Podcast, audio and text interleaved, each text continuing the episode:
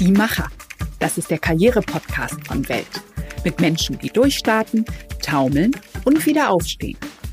Heute zu Gast der deutsche Star im Silicon Valley, Sebastian Trum. Der Stanford-Professor hat für Google das erste selbstfahrende Auto der Welt entwickelt. Derzeit baut er mit seinem eigenen Unternehmen an einem Flugtaxi. Mein Name ist Inga Michler. Ich bin Wirtschaftsreporterin bei Welt und trinke heute meinen Frühstückskaffee mit einem weltweit führenden Forscher für künstliche Intelligenz. Hallo nach Kalifornien. Herzlich willkommen, Sebastian Truhn. Danke, Frau Dr. Michler. Vor etwa zehn Jahren hatten Sie die Idee, Ihre Vorlesung über künstliche Intelligenz online zu stellen. Ähm, das war sowas wie der Startschuss weltweit für eine Revolution. Inzwischen lernen Millionen von Studenten online überall auf der Welt. War Ihnen damals beim ersten Mal klar, dass diese Idee die Welt verändern würde? Mir war klar, dass irgendwann auch das Ausbilden des Universitätswesen online gehen müsste weil alle anderen Industrien inzwischen online sind ähm, und durch online auch äh, vorangetrieben worden sind. Mir war natürlich nicht klar, wie schnell das gehen würde und was das für ein Ausmaß haben würde. Mhm. Und im Moment arbeiten Sie an ähnlichen Game Changern. Das erste selbstfahrende Auto, das haben Sie schon für Google entwickelt. Am Flugtaxi sind Sie gerade dran. Ähm, wie gelingt es Ihnen immer wieder, außerhalb der bisherigen Wege zu denken? Es gibt eine Menge ähm, Möglichkeiten, neue Technologien einzusetzen, um die Welt quasi besser zu machen. Nicht nur im Bereich von Ausbildung oder ja, Transportation, auch im Bereich von Medizintechnik und ähnlichen Dingen. Da tut sie in den letzten Jahren unheimlich viel. Und ähm, da kann man einfach ein bisschen mal träumen und sich fragen, was man als nächstes machen könnte und es einfach machen. Ja, ähm, das Ganze ist sozusagen beruht ja auf dieser Idee. Es gibt einerseits das logische Denken und andererseits das analoge, wo man immer nur das weiterdenkt, was es schon gibt. Elon Musk nennt das ein First Principle Thinking, was man brauche. Also Dinge auf ihre Basis runterbrechen und ganz neu zusammensetzen. Kann man sowas lernen oder ist das eine grundlegende Gabe, die Sie als innovativer Mensch schon sozusagen in die Wiege gelegt bekommen haben? Ich glaube, dass man das lernen kann. Das ist eine Frage des Mindsets ist. Weil ich glaube, ähm, dass, dass es viele Menschen gibt, die kreativ sind. Ich glaube, dass es auch viele Dinge gibt, die man verbessern kann. Und wenn man sich ein bisschen davon befreit, dass man äh, sich zurückhält und so denkt, wie die, die Mehrheit das denkt, kann man schon tolle Sachen erfinden. Und da bin ich natürlich nicht alleine. Elon Musk Larry Page und viele anderen. Mark Zuckerberg haben die Sachen ausgedacht die einen Wahnsinns Einfluss haben auf die Welt. Mhm. Und wann haben Sie gemerkt, dass Sie, dass das sozusagen Ihr Weg ist? Sie haben mal berichtet, dass Sie in der Schule schon gerne Regeln gedehnt hätten. Wie muss man sich das denn vorstellen? Ich habe immer meine Probleme mit Autorität gehabt, seit der frühesten Kindheit, im Elternhaus und dann auch in der Schule. Weil ich mich immer gefragt habe, muss das wirklich so sein? Und oftmals habe ich natürlich falsch gelegen, äh, wo halt auch eine Autoritätsantwort die richtige war. Aber teilweise war es so, dass es mir wirklich geholfen hat, äh, neue Dinge zu, neue Wege zu gehen. Und standen Sie dann vor der Tür, weil die Lehrer gesagt haben, der hört nicht zu, raus? Ich habe äh, lange Zeit als Schüler mir den Sport erlaubt, keine äh, Hausarbeiten zu machen, um zu gucken, wie, wie weit man in der Schule kommt, wenn man keine Hausarbeiten macht. Und die Antwort ist, ist nicht sehr klug. Ich glaube, wenn man zu Hause Hausarbeiten macht, dann wird man besser. Aber man kommt durch die Schule durch, ohne Hausarbeiten zu machen. Das zumindest damals war das der Fall. Ja, und irgendwann haben Sie auch den Satz gesagt, hm, es ist nicht so einfach, sich zu motivieren, wenn man wirklich begabt sind. Wann ist Ihnen klar geworden, dass Sie begabt sind, vielleicht auch begabter als andere? Das ist schwer zu sagen. Ich glaube gar nicht, dass ich so wahnsinnig begabt bin, um ehrlich zu sein. Ähm, aber mir hat die Mathematik immer sehr gut nahegelegen. Ich war im mathematischen Bereich immer relativ gut. Und was mir immer großen Spaß gemacht hat, war das Computerprogrammieren. Und das ist in 80 Jahren gewesen, wo mhm. fast kein Jugendlicher Computer programmiert hat. Hm, so ein Commodore stand dann bei Ihnen. Das heißt, der stand gar nicht zu Hause, glaube ich, sondern in einem, in einer Neckermann-Filiale, wo Sie nachmittags hin sind, richtig? Quelle-Filiale. Quelle. Das haben Sie studiert. ja, das ist korrekt. Und dann habe ich meinen programmierbaren Taschenrechner geschenkt bekommen, einen T57. Und der hat mir dann, später habe ich mir einen Computer gekauft, einen Gebrauchtcomputer, nannte sich Horizon North Star. Das ist ein Gerät, das es überhaupt gar nicht mehr gibt heutzutage. Ein Computer, der aus Holz gebaut wurde. Und da habe ich viele Stunden mit zugebracht. Ja. Und hat sie das, hat sich das manchmal ein bisschen einsam auch angefühlt, weil sie einer der wenigen, vielleicht sogar der einzige war, der sich für solche Sachen interessiert hat? Nee, ich fand das spannend. Ich habe auch äh, Freunde gehabt, die das auch mit spannend fanden, dass ich sowas gemacht habe. Ja. Äh, also ich, ich habe mich nicht einsam gefühlt. Und Sie haben ja auch, das ist tatsächlich in Ihrem Werdegang ja ersichtlich, ganz anders als vielleicht so ein typischer Computer-Nerd, den man sich vorstellen würde, offenbar durchaus das Talent, auch Teams zusammenzubringen, Forscher und Entwickler für eine Sache zu motivieren. Wie gelingt Ihnen das? Oh, das ist eine gute Frage. Ich glaube, dass ähm, es macht mir wirklich großen Spaß, mit Menschen zu arbeiten. Und viele der Dinge, die ich, die ich mache, erfordern natürlich ganze Teams von Personen. Und ähm, ich glaube, was Menschen gerne mögen, die mögen gerne große Visionen. Ähm, mhm. Das ist eine Sache, die, die, die Menschen einfach begeistert, wenn sie was, an was arbeiten, wo sie denken, wenn sie Erfolg haben, dass auch wirklich, dass das die Welt besser, besser macht und verändert. Und dann glaube ich, ähm, ja, viele Menschen haben extrem starke innere Motivationen, die man gut einsetzen kann, um sie als Team miteinander zum richtigen Richtung zu bringen. Ähm, das ist ein bisschen so wie, als wenn man eine, eine Gruppe baut, um einen Berg zu besteigen, ja. Mhm. Wo man sich einfach verlassen muss, wo man das Vertrauen haben muss, wo man ja als Teamleiter auch dem Team dienen muss, das ist sehr wichtig. Mhm. Ähm, und wo es auf die Teamarbeit ankommt, nicht auf die Einzelarbeit. Und Sie sind dann sowas wie der Bergführer in der ganzen Sache. Ja meistens der, die Person, die dann die Teams, äh, die Teamleitung, die, die Richtung setzt und sich fragt, wo gehen wir jetzt hin? Mhm.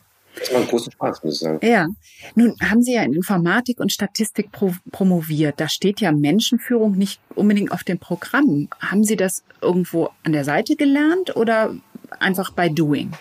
Ich habe mal eine große Menge von Fehlern gemacht. Ich habe ähm, mhm. ich einen Sinn, mein erstes großes Projekt war in den 90er Jahren, wo wir Roboter gebaut haben, die in Wettbewerben teilgenommen haben, einen in den USA 1994 und später Roboter gebaut haben, die in Museen als äh, Tourguides, also als Führer, sie eingesetzt haben. Und wenn ich auf die Zeit damals zurückblicke, habe ich wirklich viele, viele Fehler gemacht im Managementbereich. Ich habe damals einfach Angst gehabt, mich als Führer vorne hinzusetzen und äh, die Richtung anzugeben und gehofft, dass die Richtung einfach aus dem Team rauskommt. Und das hat einfach nicht geklappt damals. Ah, okay, weil Sie waren auch noch jung und haben irgendwie gedacht, na ja, die Idee ist ja da und dann äh, ergibt sich das von selbst und haben irgendwann gemerkt, hm, es braucht schon eine Ansage, oder? Ja, also man, für mich ist im Leben sehr wichtig, dass ich versuche zu lernen, da was ich mache. Ich möchte ganz gerne von meinen Fehlern lernen. Ich habe auch kein großes Problem, Fehler zu machen. Äh, mhm. Meine Grundauffassung ist, ich darf jeden Fehler machen, aber nur einmal, nicht zweimal. Den gleichen Fehler nochmal mache, dann habe ich offensichtlich nicht gelernt. Und das ist dann ein Problem. Ja, dazu müssen wir natürlich analysieren, woran der Fehler jetzt lag. Also in diesem Fall bei der Führung, das, ja, anstatt zu, die Antwort zu geben, ah, vielleicht brauchen die noch mehr Freiheiten, muss dann ja einem irgendwann klar werden, ah, es braucht vielleicht doch mehr Guideline und Ansage. Ja, das, ähm, da verbringe ich ja viel Zeit mir drüber nachzudenken, was Fehler ich gemacht habe. Und spreche natürlich auch in meinen Teams. Ich habe einen, einen Coach auch seit einiger Zeit, der mir hilft, meine Fehler zu verstehen. Mhm. Also klar, das ist, ein, das ist ein großer Teil davon. Das ist ähnlich, wenn du Computer programmiert und die Computersoftware nicht funktioniert, das ist man sich ja auch hin und fragt sich, wo ist der Fehler. Ne? Mhm. Wenn ein mhm. nicht funktioniert, dann muss man sich einfach hinsetzen und sagen, wo ist der Fehler. Man muss eigentlich immer bei sich selbst anfangen und darf nicht bei anderen Leuten anfangen. Ja, und dann eben auch tatsächlich auch nach so großen Erfolgen noch Beratung annehmen und tatsächlich den Rat von einem Coach oder so suchen und nicht glauben, es hat doch schon immer ja. gut gegangen. Mhm. Also selbst die besten Tennisspieler der Welt haben Coaches, ne? die besten Golfspieler der Welt und Fußballspieler haben alle Coaches denen dann mhm. hilft, besser zu werden. Insofern glaube ich, dass ein Coach keine schlechte Idee ist. Mhm. Und dann haben Sie in Ihrer Karriere was gemacht, was aus deutscher Sicht ja immer noch ziemlich besonders ist. Sie sind immer wieder gewandert zwischen den Welten sozusagen, zwischen Wissenschaft und Wirtschaft. Also Stanford-Prof sind Sie bis heute, waren zwischendurch Leiter von Google X, der berühmten Entwicklungsabteilung, haben sich dann selbstständig gemacht mit Udacity und Kitty Hawk, auch Unternehmen uh. gegründet.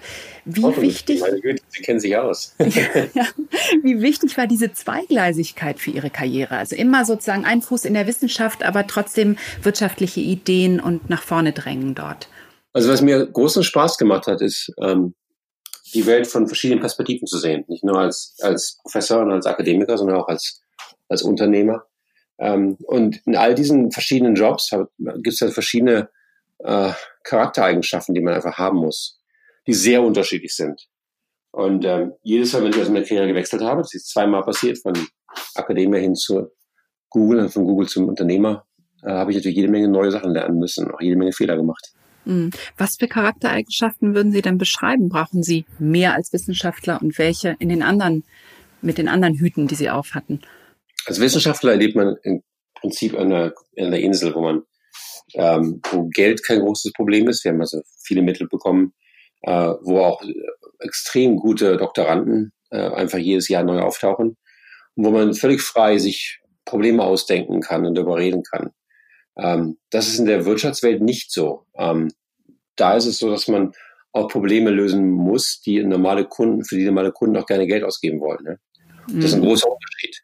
Ähm, weil wenn man wirklich erreichen muss, dass die Menschen ihr quasi mit ihrem Geldbeutel sich äh, einsetzen für die Leistung, die man versucht zu bringen, muss man sehr genau dem Kunden zuhören. Das muss man in der, in der Akademie nicht, nicht machen. Da kann man quasi im Elfenbeinturm arbeiten. Mhm. Und die Doktoranden sozusagen, die begabten Leute fliegen einem in der freien Wirtschaft auch nicht einfach so zu, sondern ja. für die muss man auch werben. Ne?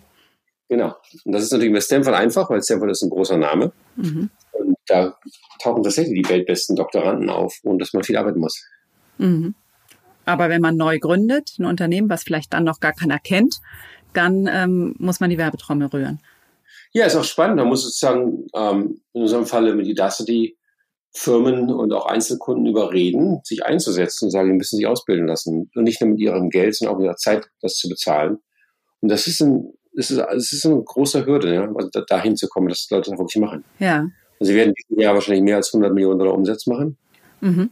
Das heißt, wir haben massiv Personen, Firmen, auch sogar ganze Staaten, die sie inzwischen Udacity vertrauen und, und sich der Udacity-Ausbildung äh, anschließen. Ja, das heißt, Sie verdienen damit jetzt auch richtig Geld. Also nicht nur Umsatz, sondern auch Gewinne, die dann daraus kommen. Also Gewinne sind noch klein, aber Umsatz ist groß. Ja, aber das war tatsächlich ja nicht immer so. Ganz zu Anfang, ganz so rosig sah es gar nicht aus, weil die Idee, Studenten aus aller Welt oder denen die Möglichkeit zu geben, war prima. Es gab dann auch von Bangladesch bis Arabien ähm, Menschen, die da studieren wollten, aber so ganz zahlungsbereit waren die nicht für die Kurse, richtig? Ähm, bei all diesen Sachen ist es so, dass man immer wieder iterieren muss und sich gucken muss, wo, wo die Schwächen liegen. Wir hatten am Anfang hatten wir die Kurse kostenlos ins Netz gestellt, ging ja mhm. gar nicht um Bezahlung, und trotzdem festgestellt, dass die Zahl der Personen, die den Kurs bis zum Ende besucht hat, quasi im 5%-Bereich lag. Und das war natürlich keine, kein, kein großer Erfolg. Und dann musst du halt daran arbeiten, dass wir das besser hinbekommen haben. Mhm.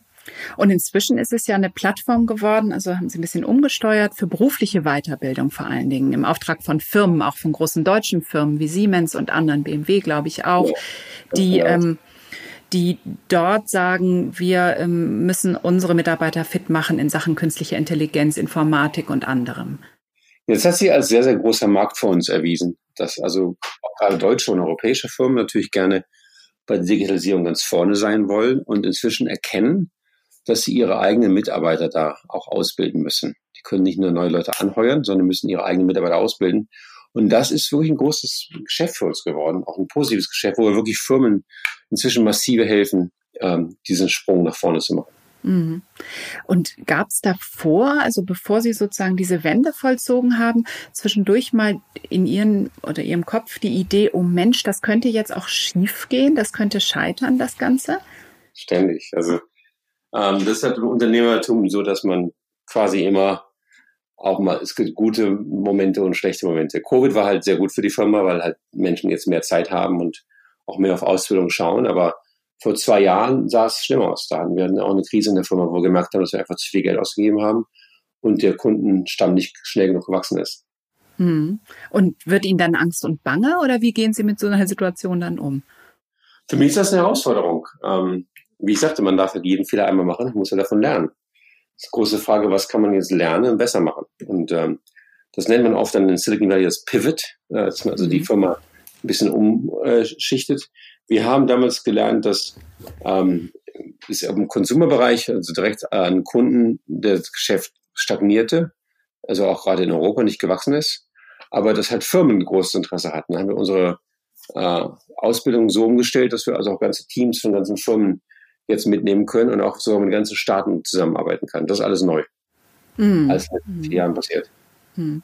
Und parallel haben Sie ja noch Kitty Hawk sozusagen, noch ein zweites Unternehmen, wo Sie enorm viel so Anschubfinanzierung brauchen und erstmal Grundlagenforschung betreiben darüber, wie kann ich Menschen in der Luft befördern, ohne dass es viel Krach macht. Ähm, also doppeltes Risiko sozusagen. Äh, oder doppelten Erfolg. Ja. ähm, Kitty Hawk ist, ist, noch eine Firma, die noch keinen Umsatz macht. Äh, mhm. also quasi im R&D-Bereich arbeitet, äh, Research and Development. Und da gehen wir, haben wir inzwischen äh, Systeme gebaut, Prototypsysteme, elektrische äh, Fahrzeuge, die fliegen, die quasi wie ein Helikopter losfliegen, vertikal landen können auf einem kleinen Landeplatz, aber dann wie normale Flugzeuge auch fliegen können. Äh, die sind super leise und super energieeffizient. Also sie sind zweimal doppelt so effizient wie das beste batteriegetriebene Auto. Tesla mhm. Model 3. Mhm. Und ich gehe davon aus, dass, dass diese Technologie sich um äh, sich die Welt verändern wird, weil wir können quasi, inzwischen fliegen wir ungefähr fast 300 km/h schnell. Äh, das heißt, auf der geraden Linie, damit deutlich schneller als jedes Auto. Mhm. Ähm, Stadtverkehr ungefähr zehnmal so schnell. Mhm.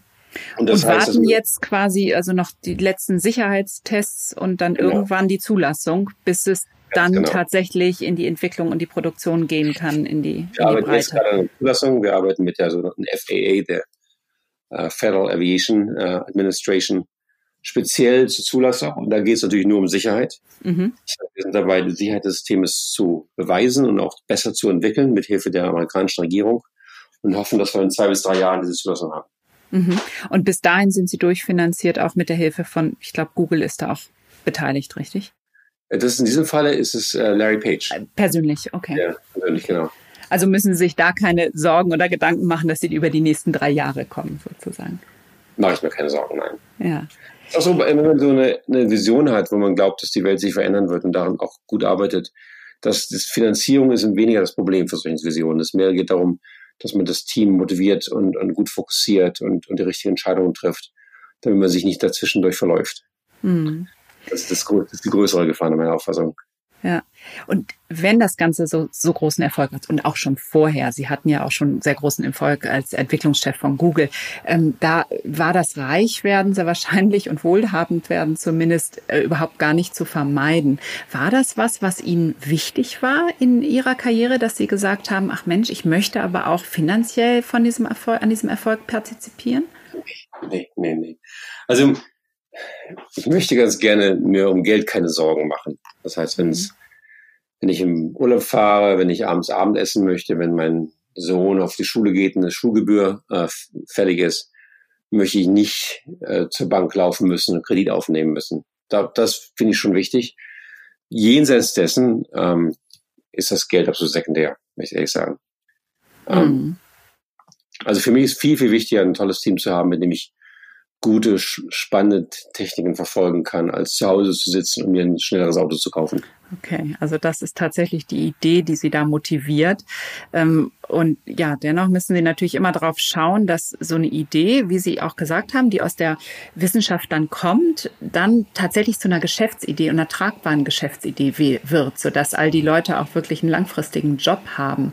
Ähm, welche Zutaten sind denn wichtig, ähm, vielleicht für Menschen, die uns zuhören, die sagen, ach Mann, ich habe auch tolle Ideen von Dingen, die es noch nicht gibt. Also welche Zutaten braucht es, um aus einer coolen Idee tatsächlich was Markttaugliches zu machen, was sich irgendwann selbst trägt? Ich glaube, man muss am Anfang ähm, wirklich bereit sein, eine Idee durchzuziehen und nicht aufzugeben. Äh, die meisten Ideen sind gut. Äh, die meisten, ähm, was schwierig ist, hat die Idee umzusetzen. Und wenn man sich wirklich dahinter setzt, kann man, glaube ich, viel mehr erreichen, als wenn man schnell aufgibt. Mhm. Ich kriege quasi regelmäßig jede Woche von deutschen Erfindern meistens ältere Männer E-Mails, die mir sagen, ich habe eine tolle Idee, kannst du die bitte für mich umsetzen? Und ähm, wir dann vielleicht eine Gebühr bezahlen für mein Patent oder sowas ähnliches. Und da denke ich mir immer, ach, warum setzen Sie Ihre eigene Idee nicht selbst um und setzen Sie selbst ein? Ähm, die Idee alleine ist, ist eigentlich nur fünf Prozent oder drei Prozent des Ganzen. 97% ist die Ausführung, das Durchsetzen. Und das ist halt das Schwere dabei. Hm. Ja, manchmal braucht es dann vielleicht wirklich sowas wie einen Sicherheitsgurt, ähm, so wie Sie ihn hatten, vor allen Dingen, wenn man mit Ideen so wahnsinnig seiner Zeit voraus ist. Weil vor zehn Jahren, als Sie für Google die ersten selbstfahrenden Autos sozusagen erdachten, da haben viele in der Welt darüber noch gelacht und gesagt, das ist so ein Blödsinn, das brauchen wir wirklich nicht. Und heute, ähm, ja, heute ist das in aller Munde da brauchten Sie zumindest jemanden an Ihrer Seite, der einen langen Atem hatte dann als Investor, ja, das oder? Das ist sehr leicht, äh, weil es hier viele Investoren gibt. Und auch in mhm. Deutschland sind wesentlich mehr Investoren. Weil die Investoren schon merken, wenn man sich was einsetzt, was die Zukunft verändert, auch wenn es zehn Jahre dauern sollte, dass man am Ende auch wieder Geld zurückmachen kann. Ähm, mhm. Das ist ja das Prinzip von Investition, dass man versucht, Geld einzusetzen und später wesentlich mehr Geld zurückzubekommen. Da gibt es mhm. ein, ein Ökosystem von sehr, sehr guten Investoren auf der ganzen Welt. Mhm. Und dazu ist natürlich gerade das Silicon Valley oder die USA über Jahre so Vorbild gewesen, weil die es auch schaffen, diesen durchlässigen Werdegang zu haben. Also wirklich kluge Leute von ihren Unis, denen erlaubt ist, sich auszuprobieren, zu gründen, ähm, zu reduzieren, das Deputat und weiterzudenken, an Ideen zu arbeiten, auch Fehler zu machen. Ähm, das ist in Deutschland so eigentlich nicht mitgedacht. Ist das ein Fehler im System, den wir hier haben? Also ich glaube, Deutschen sollten ihren Licht nie unter den Scheffel stellen. Deutschland ist das Land der Erfinder, historisch gesehen. Das Auto wurde erfunden, das Telefon wurde in Deutschland, die Glühbirne wird sogar in Deutschland erfunden. So viele tolle Dinge, äh, bis hin zur modernen äh, Technologie. Deutschland liegt im internationalen Bereich ganz vorne, zusammen mit USA, mit China inzwischen, mit Japan, mit einer kleinen Zahl von anderen Ländern. Mhm. Ähm, ich denke, was wichtig wäre, ist einfach einen Optimismus äh, zu finden, wo man sagt, man kann die Welt wirklich verbessern. Ähm, was also immer schlecht ist, wenn man zu viele Skeptiker um sich herum hat, die, die einfach mhm. alles skeptisch betrachten. Es ist sehr, sehr leicht, Skeptiker zu sein, aber das ist nicht konstruktiv in den meisten Fällen. Mhm. Ja klar, nun ist es tatsächlich so, dass bei vielen Umsetzungsdingen dann Amerika oder auch China schneller waren und sind in den letzten Jahren und ähm, dass man tatsächlich hier mehr Optimismus und mehr Zupacken bräuchte, um dasselbe dann auch zu schaffen.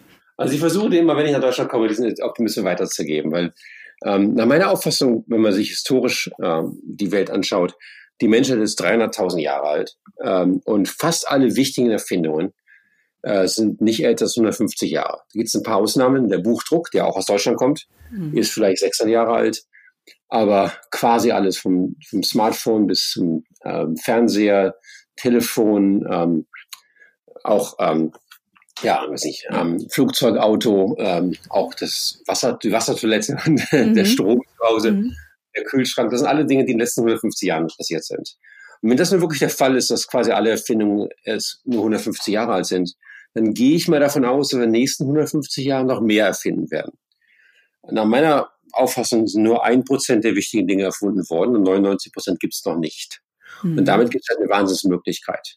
Und das ist für mich auch ein bisschen der Mindset, an dem man diese Thematik rangehen sollte, dass fast alle wichtigen Dinge noch gar nicht erfunden worden sind. Mhm.